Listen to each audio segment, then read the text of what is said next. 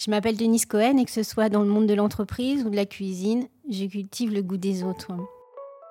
Et je suis toujours partie du principe, sans vraiment y réfléchir, que si on me propose quelque chose, c'est que la personne voit quelque chose en moi ou qu'elle se dit que ça me correspond et que je peux y arriver, quoi.